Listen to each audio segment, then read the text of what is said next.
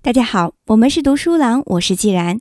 今天接着和大家分享由凯文·凯利所著的《技术元素：知识地图》。之前描制现代科技分支之间联系的地图，是通过描绘学术文献之间的引用情况来实现的。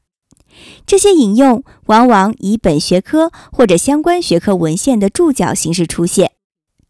引用就相当于网络中的链接。它将带你回到源头，引用索引，按照学科不同来统计这些链接。绘图软件可以复现链接间的内在联系模式。相关部门刚刚公布了一种描绘学科之间关系的新方法，它描绘的是点击而非链接。这个程序通过读取提供在线文献服务的服务器跟目录。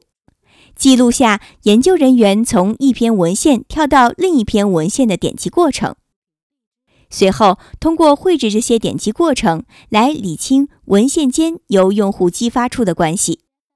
下面是一张最新的科学知识联系图。按照这篇文章作者们的观点，与引文分析法相比，点击流的优点在于它能给出引文的实时图景，且范围更大。他们着重指出，已记录的文献间相互点击量已远多于现有文献引用量。我一直在思考谷歌以及搜索引擎的未来。很显然，互联网上点击量多于链接量，也就是说，相比于做链接，人们更常做的是直接点击。然而，就我所知，PR 值以及其他搜索引擎排名算法主要还是依据权重链接的数量。将大众在网站中点击的智慧包含进来，不是更好吗？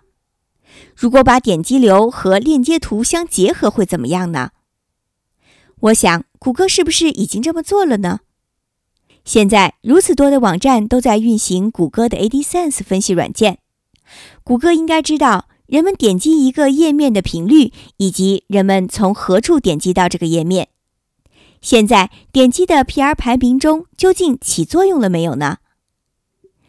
我从谷歌的一名副总裁那儿得到了对于我的问题的答复：搜索质量是基于 PR 值和信息检索得分，也就是 IR 的综合得分，而 IR 分值则考虑了点击。